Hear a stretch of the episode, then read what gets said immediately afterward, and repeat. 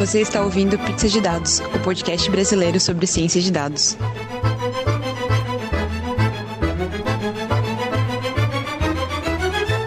Boa noite, pessoal. Bem-vindos ao nono Pizza de Dados. A gente nunca imaginou que ia chegar nesse número, mas estamos quase lá no 10. E no episódio de hoje, a gente trouxe dois convidados super especiais para falar sobre crawlers. Eu sou a Letícia. Eu sou o Elias. Eu sou o Valdir. Eu sou a Jéssica.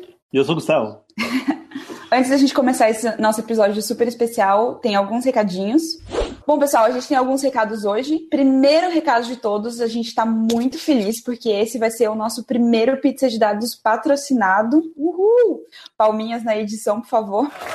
É, o pessoal do Data Bootcamp, o maior curso de Data Science do Brasil, está patrocinando esse episódio. A gente quer agradecer muito pelo apoio. O Tarsis esteve aqui no nosso episódio 2 e foi muito legal. A gente vai receber eles de novo em breve. Então, esse é o primeiro episódio patrocinado do Pizza de Dados pelo Data Bootcamp. Se você tiver interesse de conhecer mais e saber sobre os cursos, o Data Bootcamp vai estar tá rolando no Rio em junho, ou já rolou, acho, no Rio em junho, em São Paulo em julho e em agosto vai estar em Floripa comigo.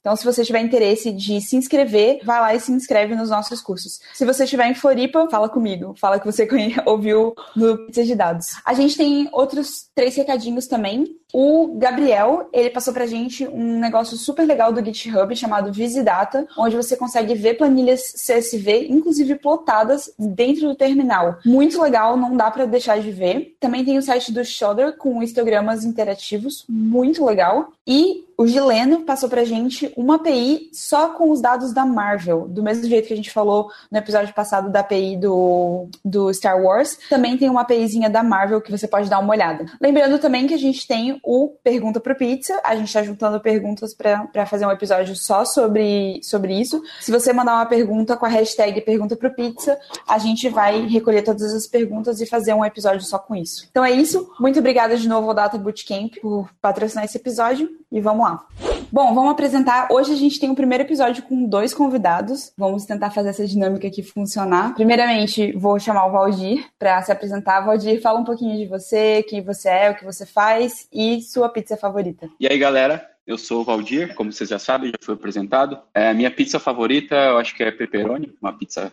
clássica é a melhor. Claro que uma pizza de morango com chocolate é sempre boa também, né? Sempre faz bem depois de uma pizza salgada. Eu sou desenvolvedor de software, eu uso Python já há alguns anos. Eu trabalho na, na Scraping Hub, trabalho lá há quase três anos. E no meu dia a dia eu trabalho desenvolvendo web crawler, usando uh, especialmente o Scraping e esse framework uh, open source Python que muita gente conhece, muita gente talvez use. E nesse momento tem um caminhão de bombeiros passando aqui perto, não sei se vocês conseguem ouvir o ruído, desculpe por isso. É, é isso eu sou esse cara aí que tá falando. Beleza, obrigada. Uh, Elias, fala um pouquinho de você também, conta um pouco de você, da sua pizza favorita. Eu não sei se eu tenho pizza favorita, mas uh, eu gosto da margarita pizza simplesinha e, e, uma delícia. Enfim, mas eu também gosto daquela pizza brasileira que é cheia de recheio, coisa em cima. Também curto. Uh, varia do dia. Hoje em dia não trabalho com coisa que não tem nada a ver com crawling, é scraping, então não sei nem se eu tô muito apropriado para pegar e dar pitaco aqui hoje sobre crawlers. Eu trabalhei um tempo com o Valdir e a gente fazia uh, crawler e coisas do tipo com o framework scrape, como ele falou. É isso. Legal. Então, crawler é um, assunto bem interessante. É, eu queria que vocês me ajudassem a definir, para quem não conhece o termo, quem não entende muito bem o que, que é isso, o que, que é isso, né? A ideia seria buscar dados na internet que não estão disponíveis de maneira fácil. Seria essa uma boa definição? É, o crawler em si, especificamente, ele é, ele é um software que ele faz download de páginas, páginas HTML, por exemplo, é, cata links nessas páginas e vai é, visitando esses links de, de, acordo com algumas regras. Basicamente, isso é um crawler. Ele vai visitando páginas HTML, procurando links e visitando outras páginas de acordo com regras definidas pelo programador ou por alguma, uh, não sei, algum mecanismo de inteligência artificial. Mas a utilidade deles, em muitos casos, é você pegar, por exemplo, você precisa de dados de algum determinado serviço serviço, mas esses dados não estão disponíveis via API, que em caso de serviços, não sei, tipo, serviços públicos, alguma coisa, é, em geral eles não estão disponíveis numa API legal, e aí então é comum o pessoal recorrer a, a crawlers para poder ter esses dados de uma forma estruturada, ao invés de ter que, não sei, é, ficar consultando HTML diretamente, você constrói um crawler é, que extrai esses dados estruturados e você consome, você mesmo cria a sua própria API. Então a ideia da utilidade de crawler, uma das utilidades de crawler é essa, transformar uma página web numa API usando o crawler e de, depois construir construindo uma API em cima disso. Mas o crawler em si é um conceito mais genérico, assim. O Google tem o, o crawler deles, eles usam para crawlear a web, crawlear as páginas, mudanças em páginas e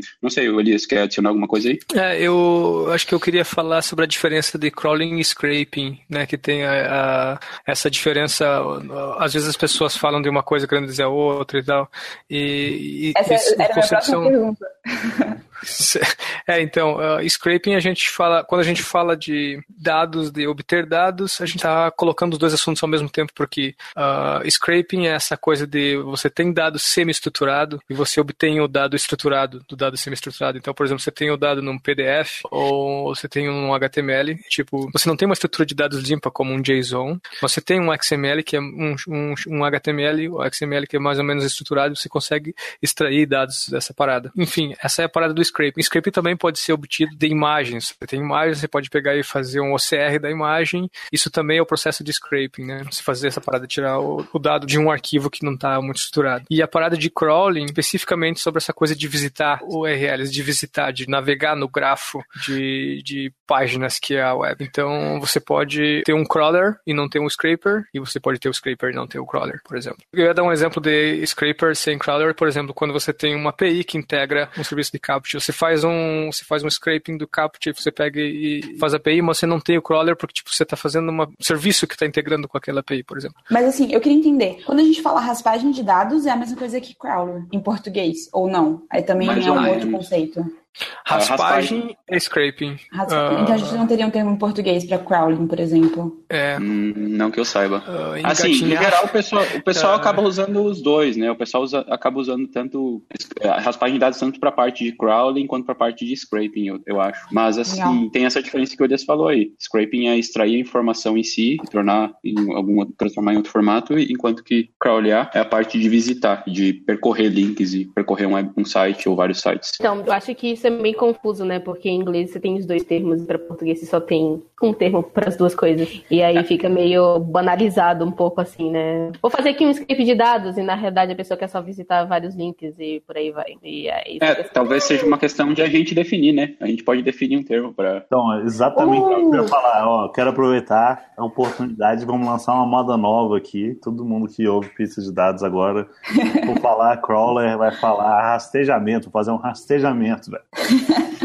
Mas a pergunta é: é possível fazer. Não, tipo... não, não, não, não, vou fazer um arrastão de dados. Mas é, é interessante você arrastar, fazer um arrastão de dados, assim, fazer um crawling sem fazer um scrapping, porque a ideia final, eu imagino, né, que o objetivo final seja dados, né, pegar dados. Faz sentido? Não sei, na minha cabeça não me vem um exemplo possível disso. Então, depende. Eu, eu acho que, por exemplo, se você pensa no bot do Google, ele é muito mais um crawler do que um, um scraper. Lógico que ele faz scraping de uma certa maneira, mas mas ele é diferente ele não está procurando por uma estrutura. Ele está olhando para um monte de página e o máximo de script que ele faz normalmente é visitar links, esse tipo de coisa. É, é hoje em dia... um pouco melhor o que, que, esse, o que, que é esse bot do Google, por favor. É, que o Google, ele ranqueia os, ele, pelo menos antigamente, desde no início, ele ranqueava os links da sua pesquisa com base nos acessos. Então ele ia pulando de link em link para poder trazer esses links lá como resposta. E aí ele ordenava esse link com base em quantos acessos aquele link teve e tal. Entrar no site e pegar um dado do site em si. Mas mas era mais com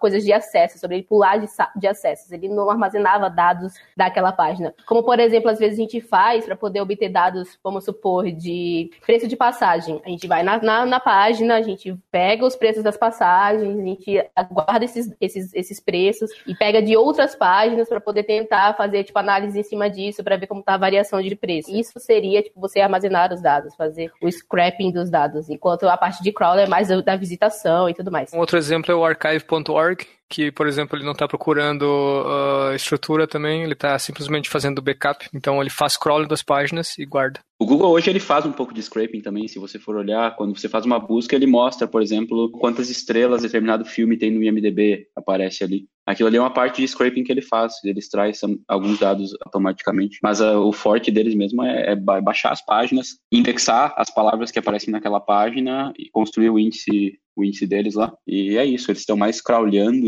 do que se você for pensar em scraping. Eles estão mais crawlando as páginas. Por isso que é bom para a localização do seu site, por exemplo, no, no resultado do Google, linkar coisas. Por exemplo, tem um blog, você coloca links que levam a outros links. Isso te ajuda também a parte de SEO e por aí vai. Não só, tipo, você escrever alguma coisa sobre um assunto legal. Muito bem. Bom, agora que a gente cobriu essa parte teórica bem legal, gostei da definição, gostei do termo, Gustavo, obrigada. A gente vai lançar um termo novo aqui, né, no Brasil. Espera aí que tá tendo, tá tendo discordância sobre o termo. Acho que a gente tem que fazer uma votação aqui entre rastejamento e arrastão de páginas. O que, que você prefere chegar pro seu, seu chefe na segunda-feira de manhã e explicar para ele que você está fazendo um rastejamento de páginas ou que você vai fazer um arrastão de páginas? Eu acho que o arrastão tem mais puissance. Obrigado, concordo. Então são dois votos. Eu voto em arrastão, Elias vota em arrastão, são dois votos para arrastão. Eu voto em arrastão também. Eu acho que depende do que você vai fazer, né, gente? Arrastão você vai colher os dados. Se você vai passear pelos links e pegar os links, aí você vai arrastar por eles, passar de um link pro outro. Tipo aquela brincadeira da Wikipedia, você começava numa página e você tinha que chegar numa outra página navegando entre os links da Wikipedia. Mais ou Uhum, menos assim. Eu acho que rastejar pra crawlear é, faz mais sentido, enquanto arrastão pra o scrap. Não, Mas o Scrap a gente já tem o termo.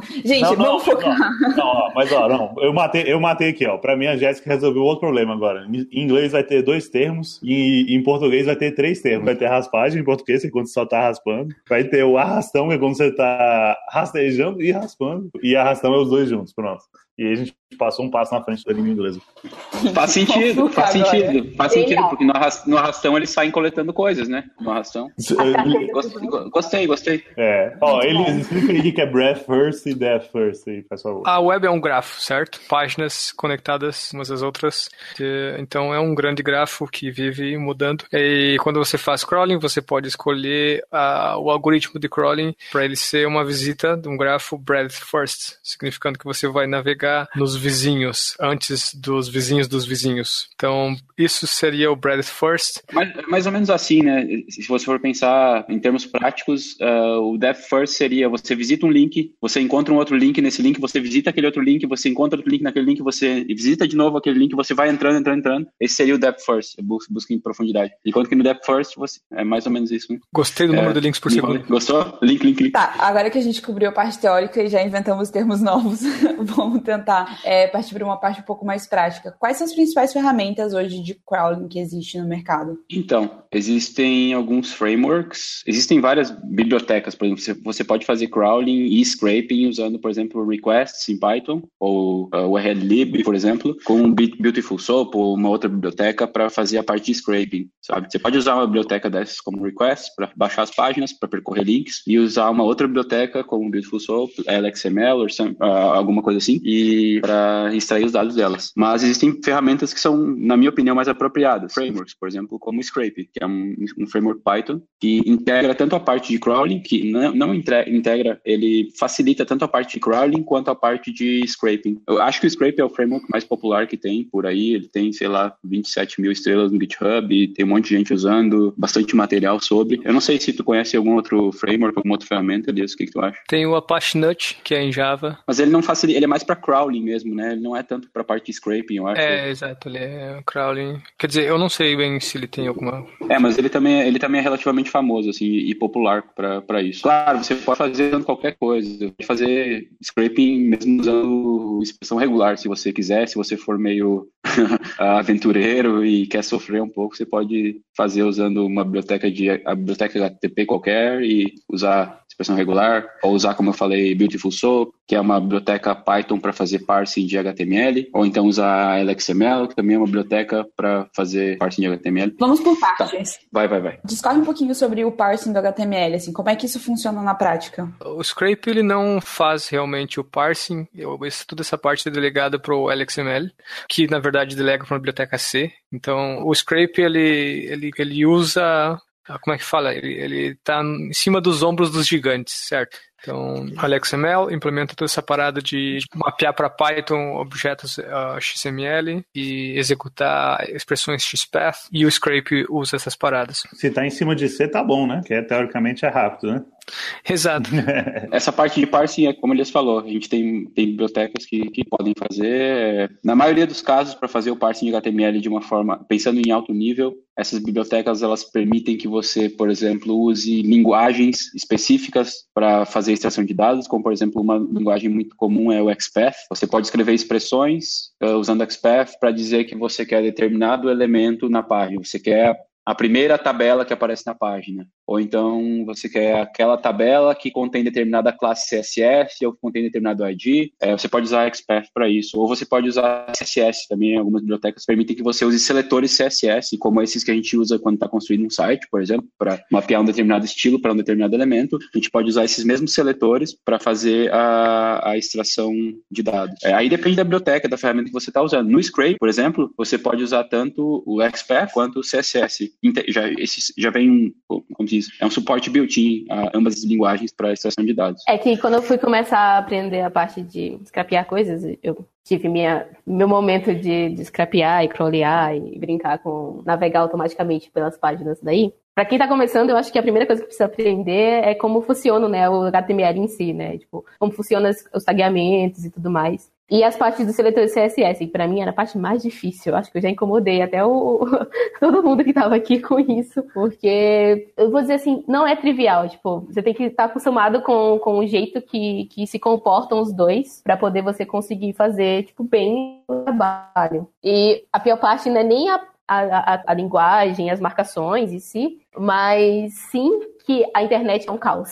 Então você pega os exemplos do tutorial, é tranquilo, cada um tem seu IDzinho, tá tudo muito, bonito. E aí quando você vai pegar tipo um site de verdade, o programador que, que, é, que fez aquilo ali tava meio, sei lá, não tava prestando muita atenção no que ele colocava lá no HTML, e aí fica uma loucura. É muito louco isso. E aí tem que ter muita paciência. Como é que é isso para vocês? Vocês lidam com esse tipo de coisa? É, uma coisa assim, eu sempre prefiro usar CSS em primeiro lugar, porque eu acho que é mais legível, é mais acessível para outras pessoas também. CSS é uma linguagem mais comum do que Expert, por exemplo. Como o Scrape dá essa possibilidade de escolher, eu escolho sempre CSS por padrão. Porém, tem casos que CSS não, é, não tem poder o suficiente para extrair dados. Expert é mais poderosa em determinados casos. Por exemplo, com Expert você consegue navegar de cima para baixo na árvore. Você seleciona o elemento lá embaixo e volta, consegue voltar na árvore. Em Expert você consegue selecionar por conteúdo do, de um determinado elemento também, se você quiser, coisa que com CSS você não consegue. Então,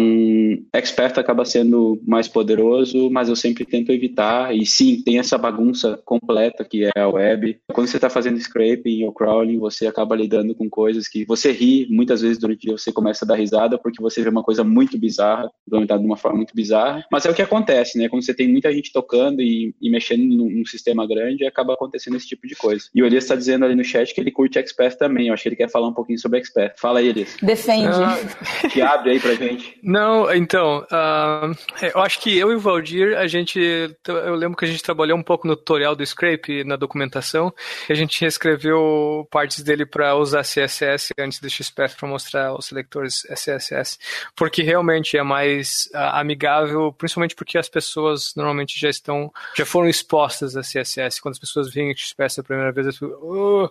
mas XPath é realmente muito poderosa e, e de fato uh, ela é tão poderosa que os seletores CSS no Scrape eles são convertidos para XPath. a maneira que isso funciona, a gente usa uma biblioteca que converte, você dá um seletor um CSS, ela converte em XPath e é assim que funciona o suporte a CSS do Scrape. Uh, e ele suporta bastante coisa, quase todos os seletores CSS uh, populares e ainda tem mais umas extensãozinhas. E é uma linguagem simples, no sentido de que não tem tanta coisa nela. Eu costumo dizer que XPath é a expressão regular para XML. Se você aprende XPath, você acaba conseguindo gostar um pouquinho mais de XML, porque normalmente você não gosta de XML, toda aquela repetição, né? Enfim. Mas uma coisa que eu queria dizer a respeito é que tem alguns materiais que são legais e que são, não são muito difundidos e não são muito fáceis de achar no Google, que uh, a gente contou depois de penar, que a gente pode colocar nos links depois para a galera que estiver interessada a investigar mais a fundo. Com certeza. É, é lembrando ao pessoal que está ouvindo que todos os links vão estar disponíveis no nosso site depois que a gente lançar o episódio. Um outro motivo pelo qual eu prefiro o CSS é que ele é mais a sintaxe, digamos, ela é mais você consegue construir seletores mais curtos do que com Expert, quando eles são simples, obviamente. Mas sim, é, é minha preferência coisa... pessoal, tem gente que prefere expert. Uma coisa que eu senti bastante dificuldade quando eu tava é, tentando aprender Scrap, pelos meus, sei lá, duas horas que eu fiquei estudando, foi que o Scrap ele usa o conceito de, de generator, né? Que eu acho bem complexo, assim. Eu acho que para quem tá começando, talvez um Beautiful Soup seja um pouco mais indicado, ou não. O que, que vocês acham? Porque para mim, eu tive bastante dificuldade de entender como que ele. Como é, vamos lá, você já tem que entender um monte de coisa, né? Entender XPath, CSS, como que o site funciona, nem todo site funciona bonitinho. E aí ainda tem esse conceito de generator dentro do Scrap embutido, né? Então talvez isso fique um pouco mais complexo. O que, que vocês acham? Eu acho que faz sentido você aprender as coisas aos poucos. Então, por exemplo, faz sentido você aprender a fazer a parte de scraping primeiro. Mas eu também não acho necessariamente que você precise usar o Beautiful Soap. O Beautiful Soap, eu tenho a impressão que as pessoas acham ele interessante porque que a API dele é uma coisa que parece um pouco mais com o que você está acostumado, no sentido de que ah, você vai usar chamar métodos Python, né? Mas uh, eu acho que tem muito a ganhar se você pega e aprende uma linguagem de domínio específico como CSS ou XPath para aprender como funcionam esses seletores, porque isso te acaba te dando mais poder a fundo. Para mim, quando eu penso no Beautiful Soap, eu não penso tanto na API dele. Para mim, o que eu acho que ele tem de legal é aquela parada de conseguir trabalhar com HTML que está muito ferrado. E isso você consegue usar o Beautiful Soap para com esse tipo de página e ele também integra com o LXML, então você também consegue usar o Beautiful Soap com o Scrape. Então, se você aprender o Beautiful Soap e gostar por causa desse tipo de coisa, você pode integrar depois também com o Scrape ou com o LXML, ou enfim. Eu acho que tudo é válido, desde que você esteja interessado. Mas no dia a dia de vocês, então varia, assim, não é definido que vocês sempre vão usar uma determinada ferramenta? Eu só uso Scrape, nunca uso Beautiful Soap, nunca uso. Não, nunca é muito forte, mas raramente uso Request para fazer alguma coisa, mas em geral o Scrape. E também uma coisa, assim, é, o Scrape, é, é, como você pode usar CSS e XPath usando Scrape, você não precisa usar o Scrape em si para usar esse recurso do Scrape. Existe uma biblioteca chamada Parcel, é, que o Elias trabalhou bastante nela. Ela é, na verdade, é ela que provê a funcionalidade de extração de dados por Scrape. E você pode usar ela standalone, você pode usar ela com requests, usando, você pode usar uh, com Python normalmente, importa ela, cria seletores a partir dela e extrai os dados que você quer. Então, se você gosta mesmo de usar requests, não quer entrar no scrape ainda, mesmo assim eu iria sugerir a pessoa começa usando Parcel, porque ele vai te dar essa possibilidade de extrair usando CSS, XPath, e quando você migrar para o scrape, se você for migrar em algum momento, você já sabe pelo menos a parte de extração de dados. Tá, vou fazer uma pergunta polêmica. E Selenium? Selenium é uma é uma é uma lib, né, uma biblioteca que você você simula a página da internet como se fosse de fato HTML e busca através disso, né? Ela é bem mais lenta porque ela não está buscando só o código, né? Ela está buscando a página em si. Mas eu já caí em casos em que eu conseguia pegar a parte do dos dados via, via requests, via scrap, mas tinha uma parte da página que só aparecia com um JavaScript zoado, assim. Então eu só conseguia pegar esses dados se eu fizesse via Selenium. E é, é bem complicado, né? É bem mais, mais trabalhoso, você tem que instalar drivers. Qual é a experiência de vocês com isso? E a opinião também? Então, uh, usar o Scrape, uh, o Scrape é um framework ele é super uh, customizável, plugável, enfim. Tem esse conceito no Scrape que se chama de Downloader Middleware, que é basicamente o carinha que vai baixar a página e processar ela. E você pode ter uma sequência de, de coisas que você pode fazer a, após baixar a página. Você baixa a página, por exemplo, se a página estiver zipada, você pode dizipar ela. Tem uma sequência de coisas que você pode colocar nesse download, nessa, nessa parada de downloader middleware. E uma das coisas que você pode colocar é uma parada que executa o Selenium e executa o JavaScript da página. E aí você acaba ficando com o resultado da página igual ele estaria no browser. Isso é um tipo de coisa que você pode fazer com o Scrape e com o Selenium. Eu fiz uma vez, funciona legal. E também tem outras soluções soluções para isso, que você, você pode usar outros browsers headless para fazer. Ou enfim, o Selenium é o driver de browser, né? Eu não sei como é que funciona esse negócio do Chrome. Tem o Chrome headless, eu não cheguei a usar, mas eu sei que você consegue usar aí. Tem um problema de usar um Selenium da vida que ele instancia um browser. Né? Mesmo que você esteja usando um browser headless, ele instancia um browser headless, ele abre em, assim, em background, digamos, uma janela, como se estivesse abrindo uma janela, ele renderiza a página em background. Então é um processo lento. Então sempre tem um trade-off ali que você tem que decidir. Essa página é, é complexa demais para eu. Porque em geral o que dá para fazer quando tem muito JavaScript na página? Você consegue fazer engenharia reversa dela. Você começa a olhar, por exemplo, quais requisições a Ajax a página está fazendo, para você simplesmente pegar e repetir elas no, no seu com requests ou, ou usando scrape. É, É, e nesse caso a, acaba ficando rápido e, em muitos casos é simples. Em muitos dos casos as páginas que usam JavaScript são fáceis de, de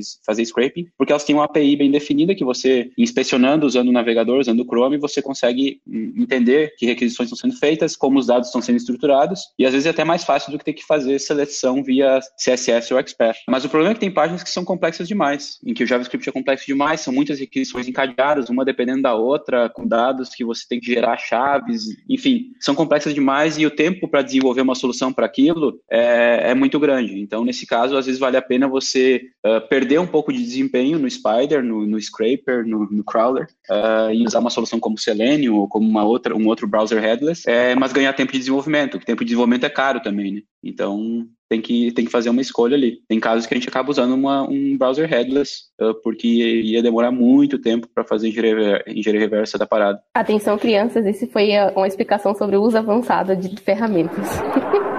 Mas antes de... Eu precisava tirar isso do meu, do, do meu coração. Eu tenho, eu tive, depois que eu entrei na, na Novel, né, eu, uma das coisas que a gente mexe é com Selenium, a gente mexe bastante com Selenium. A gente automatiza algumas tasks e insights com o Selenium, porque a gente precisa fazer, reproduzir os passos que um ser humano fazia e que ficou infinitamente mais fácil do que a gente ficar tentando fazer crawlers para isso e tudo mais. Até porque, na maioria das vezes, a internet sendo do jeito que ela é, a bagunça que ela é, nem sempre as páginas eram tão bonitinhas e tudo mais, e aí precisa, né? Você, tipo, ter um desenvolvimento seja mais guiado a você estar vendo o que o seu script está fazendo, porque o Selenium deixa você ver isso, quando você não usa um, um, um driver headless ou um phantom da vida. Então, tipo, eu, gosto, eu particularmente gosto do Selenium porque eu acho fantástico eu botar o script para poder pegar um driver do Firefox ou do Chrome da vida vida. E ele, e ele aparecer a telinha lá do, da página e a página aí sozinha movendo, entendeu? Pra mim, eu acho isso maravilhoso. É, então, assim, é, dá, uma, dá uma sensação de poder, né? Dá uma é... sensação de poder, assim. Eu tô Exatamente. fazendo as coisas funcionarem automaticamente. É, é divertido, realmente.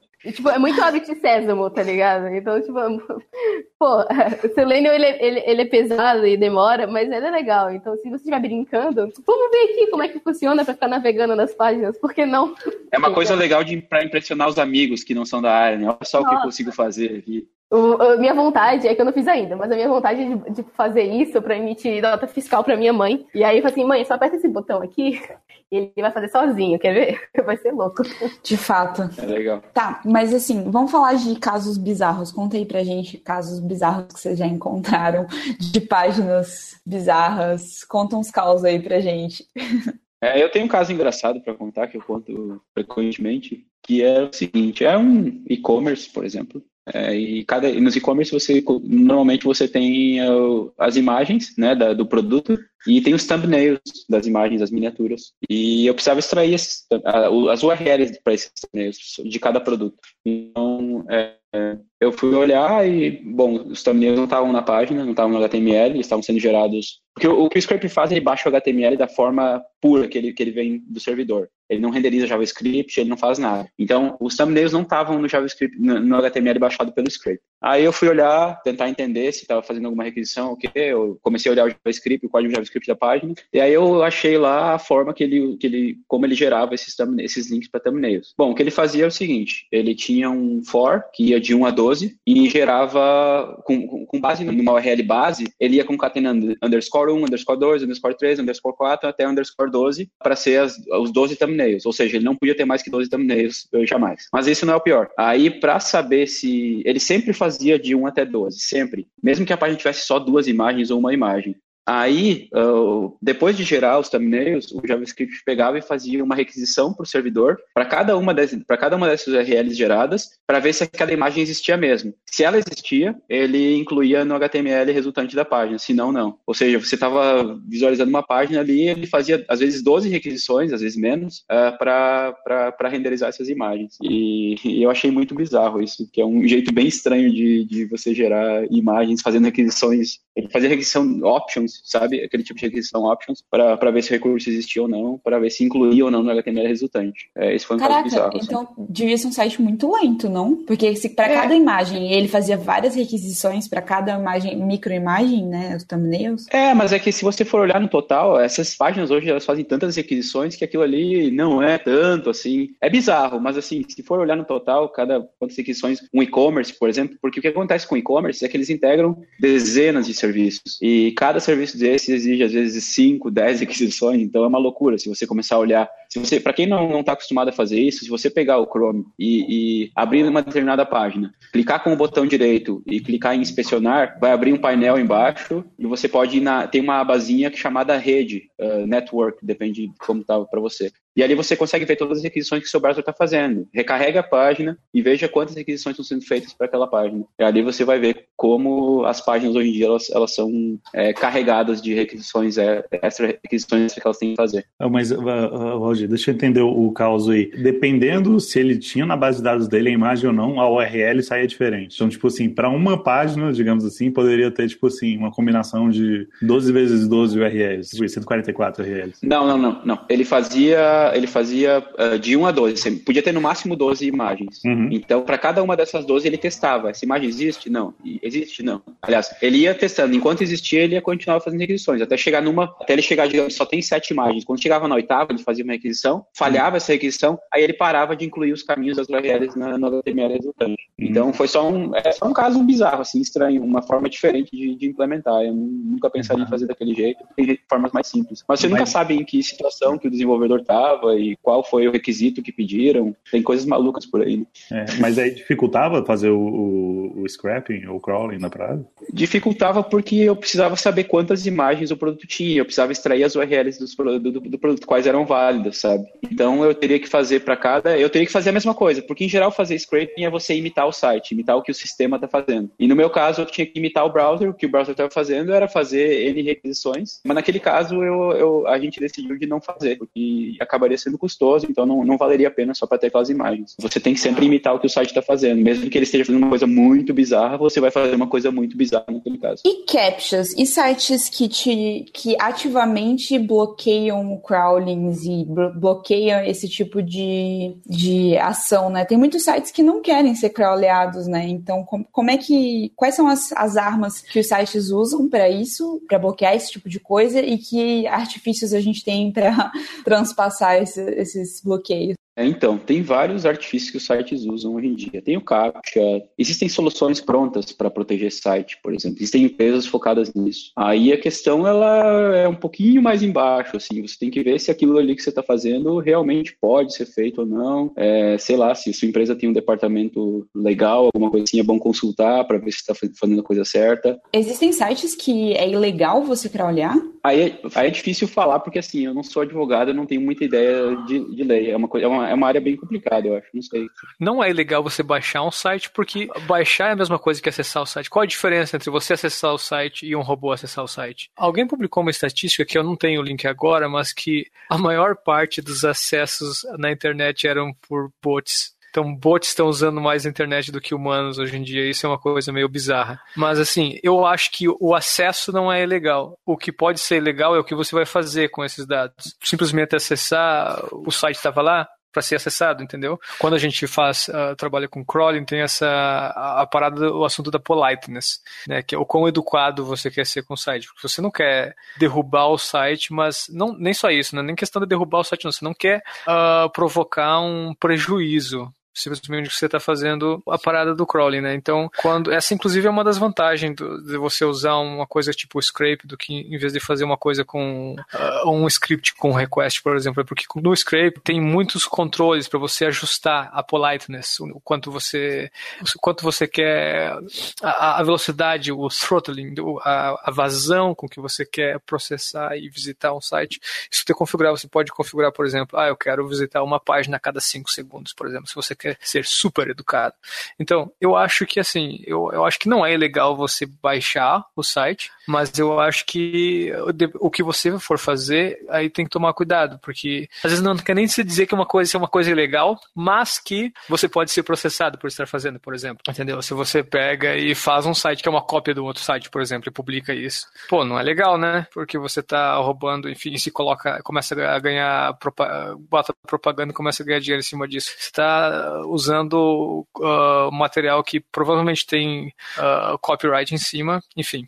Uh, deu para entender a ideia? Eu acho que assim, baixar não é legal. O que você vai fazer com os dados é que você tem que pensar, enfim, como tudo na vida, né? É, existe uma outra coisa que você pode. Os sites eles têm um mecanismo, um protocolozinho para comunicar o que, que eles querem que seja crawlado e o que, que eles não querem. Então, se você visitar um site lá, pega qualquer site, sei lá, google.com, não sei, algum outro, uma loja virtual, e visite o robots.txt, um arquivo robots.txt, no final da URL deles, eh, você vai ver lá nesse arquivo algumas diretivas dizendo quais sites, quais uh, sessões do site são permitidas para crawlers e quais não são. Eles também especificam, ah, o bot do Google pode visitar tudo, por exemplo. O bot do Bing pode visitar só determinadas partes. Outros bots não podem visitar, por exemplo, a um produto a produtos específicos, só categorias. Enfim, eles têm essa forma de comunicar também. O scrape, por exemplo, quando você tenta crawlear um site, por padrão, o scrape respeita esse arquivo robots.txt. Então, a primeira coisa que ele faz, por padrão, você pode desabilitar isso se quiser.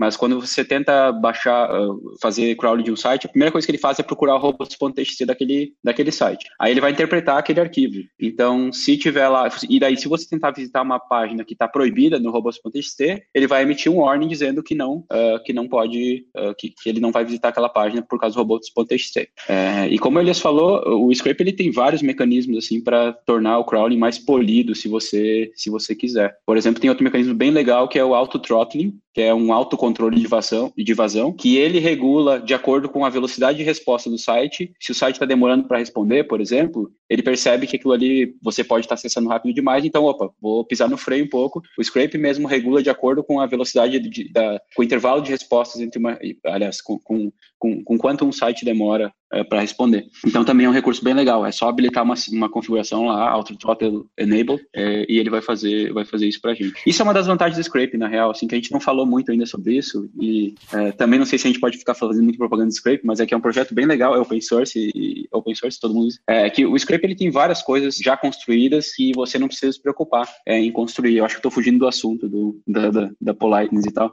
Mesmo que o, o robots.txt exista, não quer dizer que é legal você não respeitá-lo porque, enfim, você você está discordando dos administradores do site, dizendo, olha, tá, ok, beleza, entendi que você não quer que eu visite essas páginas, mas às vezes, por exemplo, se você está fazendo uma ferramenta que está fazendo análise de vulnerabilidade, você pode até começar pelas páginas que eles não querem que você visite, entendeu? Depende muito do que você está fazendo. Se você está fazendo uma ferramenta de segurança, você provavelmente não vai querer respeitar o robots.txt, você está procurando por vulnerabilidades. Entende? Essa coisa, é, é, o robots.txt, o que eu quero dizer, ele é um mecanismo de comunicação, ele é um protocolo, mas não quer dizer que o que você está fazendo uh, é legal. No fim das contas, o que é ilegal e o que não é, vai depender. É que essa história do ilegal na internet é sempre meio confusa, né? Poucas coisas são, são muito claras. Se você tem claramente dizendo que as suas regras de copyright do seu site, e, você, e é aí você que está indo lá buscar informação nesse site ignora isso,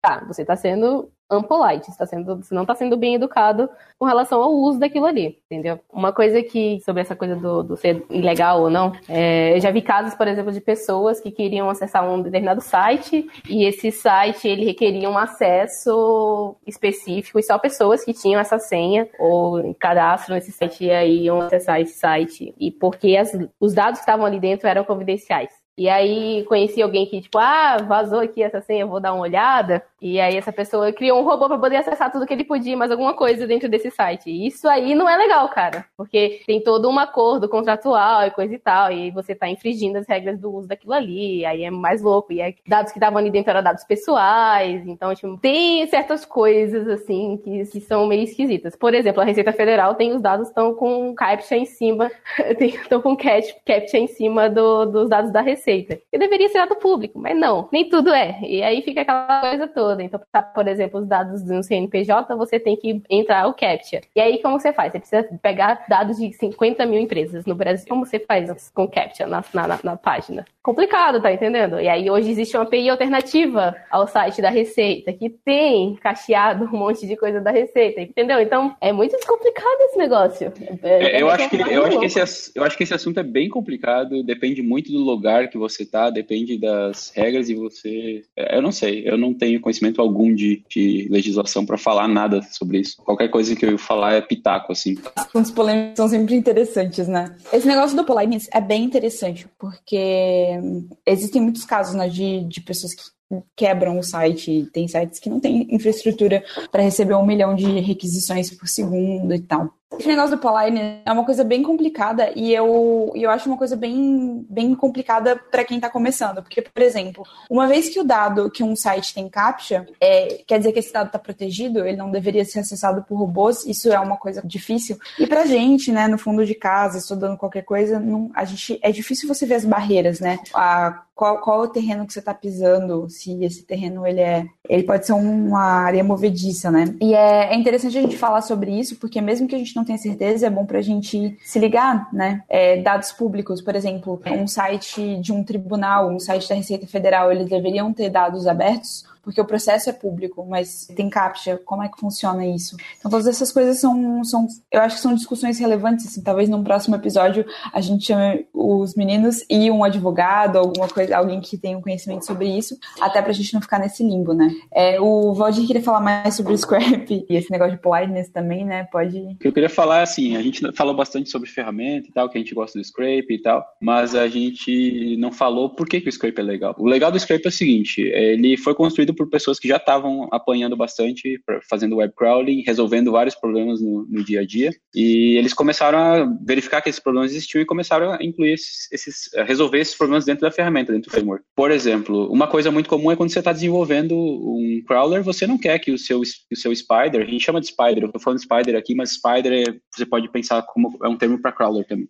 Você não quer que o seu Spider, que o seu crawler, uh, visite realmente as páginas a cada vez que você está testando o seu, o seu Spider. Você quer ter uma cache, por exemplo, para não precisar bater no site a todo momento. Até porque senão vai ficar lento e você vai estar tá batendo no site sem necessidade. Então o Scrape, por exemplo, fornece uma cache para isso. É, basta você habilitar uma configuração HTTP Cache Enable e ele vai, a partir daquele momento, baixar, da primeira vez que ele for baixar as páginas, na próxima vez ele vai reusar aquelas páginas, como que é uma cache. Né? Outra coisa, essa questão do throttling, do controle de vazão, como o Elias falou, é só uma configuraçãozinha lá que você coloca, ele resolve tudo para você.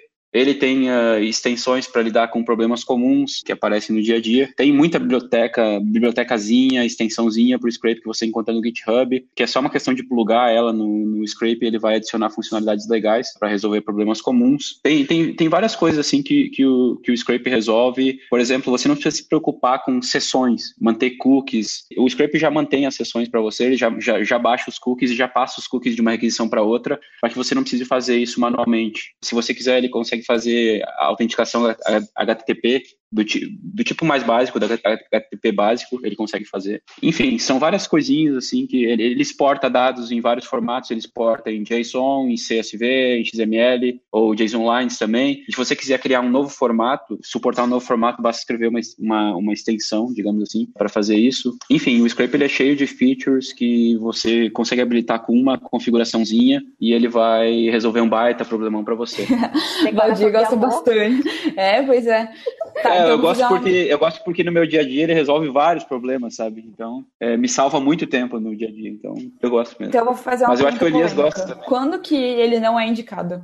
Uh, achou que o pizza ia ser fácil? Achou que ia ser, achou que ia ser só perguntinha boba? Como cortar as pernas dos convidados, né? Nunca mais eles aceitam um convite pra mim. Ou não tem. Pode falar não tem, tá? Tá tudo bem. Uh, eu acho que, que, por exemplo, o Script ele é um framework e ele é baseado no Twisted, que é uma engine em Python para programação assíncrona. Então, antes de existir o Async.io, o Twisted já existia, já fazia todas essas paradas de, programa, de network assíncrona.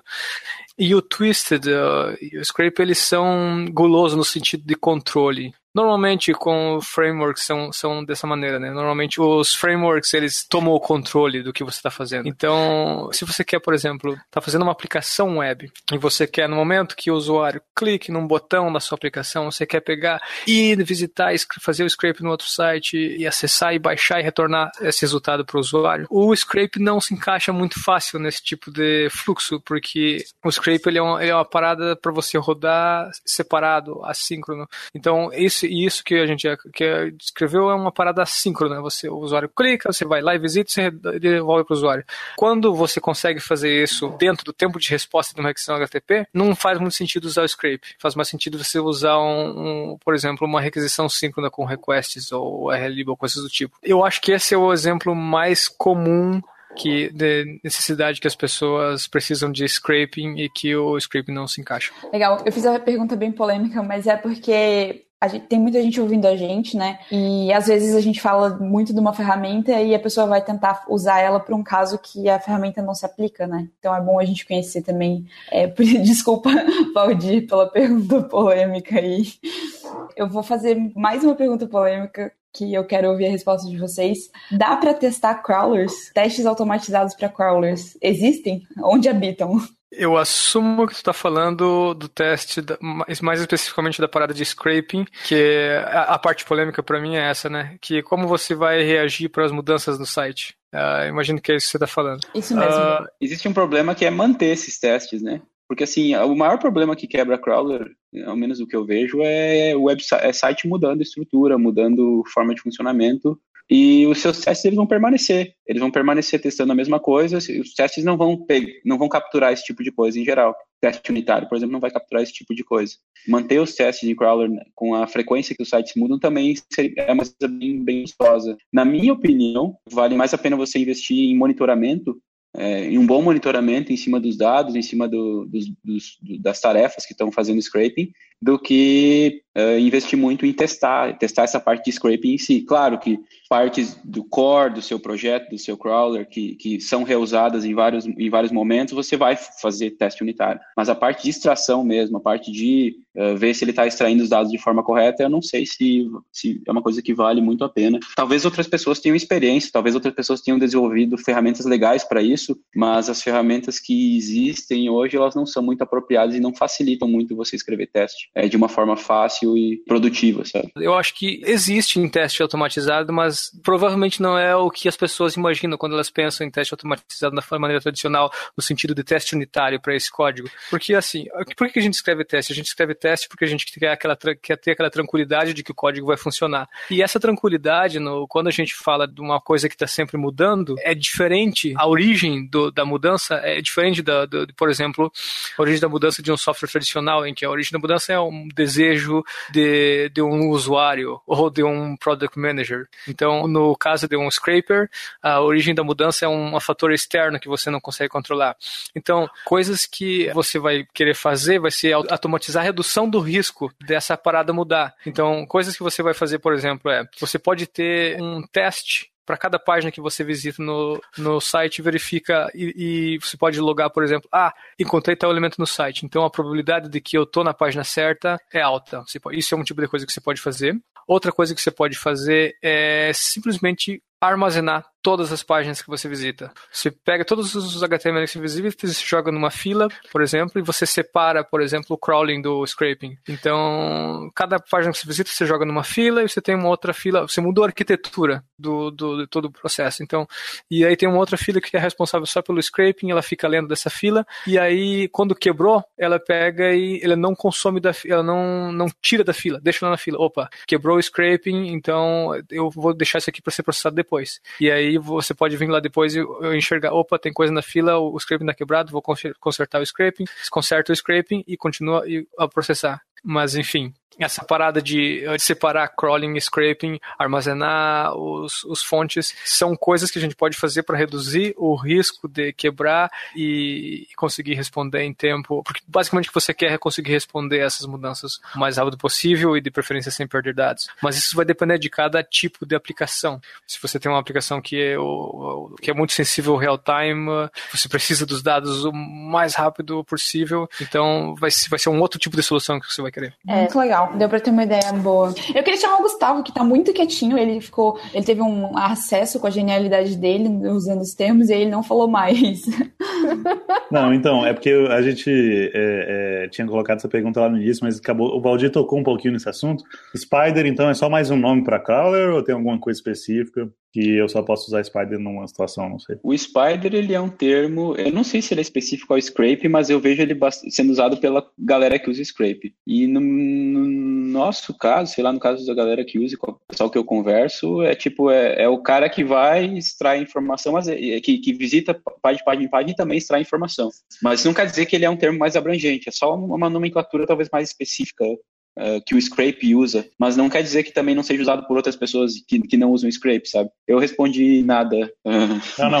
Não, pra mim ficou perfeitamente claro, velho. O negócio é assim: é, scraping é raspagem, uh -huh. crawling é, arrastamento, é, rastejando, desculpa. é visitar as páginas de uma em uma e visitando página em página. Isso é que eu estou rastejando as páginas quando estou fazendo crawling. E quando eu faço um spider, é o arrastão. Pronto. Matou uma charada. Tá aí. É, pode ser. Pronto. Pra mim fechou. Pra mim é isso. Bate o martelo aqui. eu... E dados revolucionando os termos. Eu lembro que eu, quando eu tava aprendendo sobre scrape e spiders e afins, alguém me falou assim: é um spider porque ele navega na web. Web, tipo, teia, tá ligado? E aí Caraca, eu pensei, é, é, isso mesmo, é isso mesmo, é isso mesmo. Só agora que eu entendi, velho. Muito bom, né? Bem lembrado, bem lembrado. Mind blown. E faz todo o sentido. Ah, sim, sim. Maravilhoso. Assim, gênio, gênio. As pessoas que inventaram gênio. bom, galera, o papo foi uma delícia, foi muito bom, mas infelizmente a gente vai ter que encerrar por aqui. Mas teremos Crawler 2, o retorno, né? Ou a gente tem muitos nomes bons, o Gustavo tá especializado nisso.